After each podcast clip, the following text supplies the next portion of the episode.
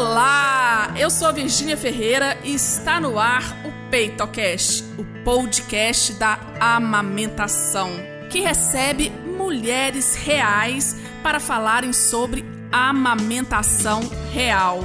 Então, vem com a gente para conhecer a história de hoje. Estamos aqui para gravar o primeiro episódio da segunda temporada. Estrear, eu convidei uma pessoa muito querida, que é a Vânia. Ela está lá em Caratinga. A Vânia trabalhou comigo durante oito a nove anos. Esteve do meu lado na coordenação de um dos projetos mais lindos que eu fiz na minha vida. E eu falo que assim, foi base para tudo isso que está acontecendo. Então, Vânia, você não sabe a alegria que eu estou de poder conversar hoje com você aqui no PeitoCast. Ah, Virginia, o prazer é todo meu, né? Agradeço aí o convite, né, a oportunidade. E reencontrar é sempre bom, né? Sempre uma alegria a gente poder estar tá se reconectando com coisas que foram tão importantes, né? Como você está falando que foi para você, para mim também foi uma experiência muito, muito importante, assim, que trouxe para mim contribuição na minha vida pessoal, na minha vida profissional e reverbera até hoje. Com certeza. A Vânia, gente, tem três filhos. Marina, o Pedro e a Isabela. E ela vai contar como que foi a primeira amamentação, a segunda, a terceira, se teve diferença ou não. Então agora a bola está com você, Vânia. tá joia. Então, eu tenho três filhos, né? Lindos, muito amados, muito, muito especiais para mim, cada um deles. E aí, assim, cada vez que eu amamentei, né, realmente foi uma outra experiência. Na época que eu tive os meus filhos, eu não tinha ainda as informações, né, que depois eu vinha ter sobre aleitamento. Então, eu acho que é muito importante a gente deixar claro isso, né, o quanto que essa preparação, né, para o parto, para o aleitamento, para a maternidade, ela é importante, ela vai fazer diferença na vida da gente. Então, assim, só depois que eu vim conhecer a Virgínia, que eu vim trabalhar com essa área, e aí realmente eu não pude desfrutar de todos os benefícios dessa preparação antes, né? Mas assim, eu amamentei os meus três filhos e foi uma experiência muito boa. Né, o que eu posso estar reforçando assim em relação a essa questão do vínculo, né, que a maternidade traz entre a mãe e a criança. Então, assim, é uma experiência única, né, de, estar conectada ali àquela criança, de estar podendo sentir né, o seu corpo produzindo ali um alimento para ele, poder estar tá gerando naquele momento ali um encontro, que é uma coisa única. Então, assim, eu me lembro até hoje da sensação de estar tá amamentando, que era uma coisa muito gostosa. Coisa interessante que eu me lembro, assim, da Marina, né, que é a minha primeira filha, ela hoje está com 28 anos, o Pedro está com 25 e a Isabela está com 22.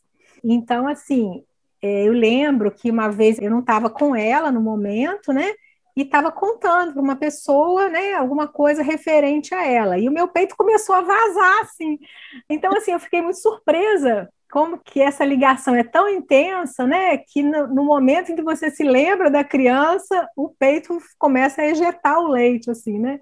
Então, a gente vê como que o nosso organismo, né, está conectado com essa questão emocional, os hormônios estão sendo produzidos aí, fabricando leite, liberando leite ali no momento em que você se lembra da criança, né? Então isso foi uma coisa que eu lembro que me marcou muito assim. Em relação à diferença entre eles, eu lembro também que o meu segundo é o Pedro, né? E ele era muito diferente da Marina para mamar. As mães dizem isso, que os meninos são mais vorazes, assim. E aí eu senti isso nitidamente, assim. Ele tinha uma necessidade muito grande assim de, de, sugar, né, de mamar um tempo maior, assim. Ela era toda delicadinha, assim, né? A, a sucção era aquela coisa mais pausada, né? E ele era assim, ele tinha uma voracidade muito grande, assim. Então isso também foi uma coisa que me chamou a atenção, assim, de ver que realmente cada criança é diferente, né? É, a Isabela, que é a mais nova, né? Também, assim, é, eu percebia isso em relação à questão de ser menino ou ser menina, né? Então, ela também era mais delicadinha na hora de mamar, assim, se satisfazia também mais rápido. Eu, eu não me lembro de ter tido dificuldade, né, nesse processo, assim, no início Perrengue mesmo? Tem um pouco, é, não, não, não lembro, assim, eu tive um pouco de empedramento, é aquela coisa do leite ficar mesmo acumulado, mas eu não cheguei a ter fissura, que às vezes tem mulheres que têm uma, uma experiência muito traumática até, né, de muita dor, assim, né, e, e eu não tive isso, não. É, eu lembro que assim, o preparo que eu fiz para amamentar, na época o médico me orientava, né, de, de passar a toalha para poder fortalecer o bico e tudo, mas assim, não tive muita dificuldade não, assim, foi uma experiência bem tranquila, assim, e muito prazerosa. Eu me lembro assim, de perceber também fisicamente assim essa conexão de quando estava amamentando, do útero contrair, que a gente depois comenta assim de ser uma vantagem de voltar mais rápido o corpo, do sangramento diminuir. Então eu lembro muito dessas sensações físicas assim, que são surpreendentes quando a gente está vivendo pela primeira vez. A impressão que a gente tem é que assim, é só botar a criança para mamar e pronto, né? E aí, quando a gente vai percebendo isso no corpo, né, que tem outros aspectos ali envolvidos, né, a questão emocional mesmo, eu falo que não é nem em relação ao aleitamento, né, mas é a adaptação mesmo à criança. É uma sensação muito nova, né, de você não saber muito bem como lidar, como interpretar aquilo tudo, né, mas é interessante ver como que o corpo também vai respondendo, vai possibilitando, né, essa interação, assim. Então, isso, então, né? isso é uma coisa muito mágica, assim, né, muito, muito, muito bonita, né. Sem dúvida. Vani, me conta uma coisa. É, eu e Vani, como eu falei no início, nós nos conhecemos em Caratinga e Vani também não é de Caratinga. Como que foi sua rede de apoio? Eu acho que é interessante. Na época, sua mãe veio te ajudar. Me conta um pouquinho dessa questão da rede de apoio. Então, é, é, a minha mãe também morava fora, né? E quando eu tinha os filhos, ela vinha, ficava comigo, assim, às vezes 15 dias, né?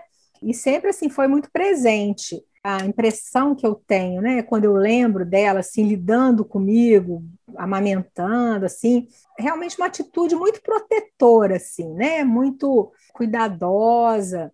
Então, assim, eu me senti sempre muito acolhida dela poder estar tá ali, né? A minha sogra também. Então, eu acho que, que é uma coisa importante. O meu marido participava também, mas assim, ele nunca foi muito. ajudava, né? A cuidar dos meninos, era muito presente, assim, participava muito. Mas em relação ao aleitamento, assim, ele não participava muito, não. Né? Mas assim, acompanhava, ajudava com os meninos, né, no suporte. Eu lembro que a minha mais velha tinha muita cólica, assim, eu lembro dele carregando ela, que ela era pequenininha, assim, no braço, né, minando, assim, para ajudar as cólicas a diminuírem, né. Eu sempre me senti muito apoiada, assim, então eu acho que isso faz a diferença, né, quando a gente sente que a gente tem com quem contar, na época, a gente assim, ainda tinha muito mito, né? Às vezes, os próprios médicos, pediatras, né, falarem, ah, porque é, o leite não está sendo suficiente, então tem que complementar com fórmula. Sempre eu amamentava e chegava um certo período eu entrava com leite complementar. Eu sinto né, um certo pesar por, na época, não ter tido esse esclarecimento assim de que daria conta, né, sim, de estar tá fazendo aleitamento exclusivo, né, que poderia ter ter insistido mais nesse sentido, não ter entrado com outros alimentos, né? É o que eu falo muito, é, tanto com minhas alunas e também com mães né, que já tiveram filhos e, e às vezes acompanham e, e sente esse pesar igual você falou. Na época era essa informação uhum. que a gente tinha. Por uhum. mais que, que a gente né, tenha sa, é, saído pesquisas, até a gente mudar uma prática, não é do uhum. dia para a noite. Eu vejo que, assim, quando você fala isso, tinham tantos mitos, os mitos até hoje. Então, uhum. assim, a gente vê que tem profissional que está atualizado, mas tem profissional também que não está atualizado. Ó, uma coisa que a Vânia colocou aqui, né? De passar a bucha, passar. Eu, quando a gente trabalhava, eu orientava passar isso. Aí já é uma coisa que hoje não existe essa preparação mais, né? Por causa da ciência, né? Então, assim, gente, importância de atualizar. Vânia, de tudo, assim, o que mais te marcou na amamentação? Quando você lembra de amamentação, de amamentar seus filhos, aquela primeira coisa que vem na sua cabeça, assim, a imagem. Ah, eu acho que é uma sensação de poder muito grande, sabe? Eu acho que assim o fato de você poder ver o seu corpo se modificando, né, e gerar ali mesmo alimento para a criança, eu acho isso fantástico sabe? Eu acho que a mulher ela tem muito essa questão, né, de perceber no corpo todas essas mudanças que acontecem todo mês, né, com menstruação. Então a gente geralmente é mais conectada com essa questão do corpo, né, e, e também com as emoções, né, que eu acho que isso geram na gente. Então a sensação que eu tinha assim era realmente uma sensação de poder muito grande, uma realização muito grande, né? Um sentimento assim de onipotência mesmo, né? Eu acho que assim, uma sensação de, de que eu seria capaz de tudo, né? Se eu fui capaz de gerar uma vida, de fazer uma vida crescer dentro de mim, de poder alimentar esse serzinho ali. Então, assim, é uma sensação muito prazerosa. Só contar para o pessoal, né, já que eu dei um spoiler aí no início, né? Então, nós trabalhamos juntas Vânia estava do meu lado na coordenação de um projeto maravilhoso, que foi o NAGE, Núcleo de Atendimento Humanizado a Gestantes Nutrizes, em Caratinga, na faculdade. Inclusive, Vânia continua na faculdade até hoje. A Vânia é psicóloga e ela teve a oportunidade de trabalhar com essas mães que amamentam. Então, Vânia, assim, tem alguma coisa que você lembra daquela época que chamava atenção nessas mulheres? É, relacionada a isso que eu estou falando, né, dessa sensação de poder que traz, né, você ser capaz de amamentar. Eu me lembro assim de trabalhar com mães que tinham tido assim até experiências negativas em relação ao aleitamento, né, num primeiro momento, na primeira gestação, né, e aí depois de passar pelo processo todo do curso, né, de, de se prepararem, de ter também acompanhamento psicológico, eu lembro de ver essas mulheres conseguindo lidar de uma outra forma, né? Numa segunda gestação, amamentando seus filhos. Então, assim, isso é uma sensação muito prazerosa, assim, da gente ver o quanto que essa mulher, quando ela consegue elaborar suas questões, ela consegue ter também outros níveis de suporte, tanto em termos de conhecimento que ela vai adquirindo, quanto apoio social, ela está criando essa rede de apoio ela está trabalhando essa questão também, né, da autoestima aí, esse sentimento de empoderamento mesmo, né, que a gente vê que às vezes o, o, o suporte emocional também vai trazendo para a pessoa, esse processo de transformação, assim, a gente vê que do mesmo jeito que a criança nasce, a mãe ela vai nascendo também a partir dessa relação. Então, ninguém nasce mãe. As mães costumam ficar muito angustiadas e falar, ah, mas porque e se sentem muito culpadas, né? Falo que mãe é rainha da culpa, né? Que acha que nunca é boa o suficiente. Esse processo é um processo de construção, né? Dela como pessoa mesmo, como sujeito. Então, eu acho que, que só mesmo vivendo, né? E se dispondo a esse processo de transformação é que a pessoa realmente vai chegando mais naquele nível que ela gostaria, aquele ideal que ela tem ali como ser mãe. É um processo mesmo de construção e que é possível a pessoa alcançar quando ela se dispõe a isso, quando ela busca e se compromete aí, né, consigo mesma, né? nem com os outros, é consigo mesma, né, de chegar onde ela gostaria. Então, acho que isso assim é, é, é muito rico quando a gente percebe isso profissionalmente, também ver esse processo de transformação das pessoas. Uma coisa que me traz assim uma gratificação muito grande, né? Uma felicidade assim de ver que é possível, né? Exatamente. Ô, Vânia, para a gente finalizar, deixa uma mensagem para as mamães, para gestantes e mães que estão nos ouvindo, para assim, aquela mensagem para aquela hora mesmo, que muitas vezes ela está pensando em desistir de amamentar. Nada, a gente tem que persistir, né? Eu acho que os desafios são grandes, eu acho que ninguém está pronto, né? Como eu falei, ninguém nasce mãe, ninguém se apresenta é, de imediato já no nível que gostaria de chegar.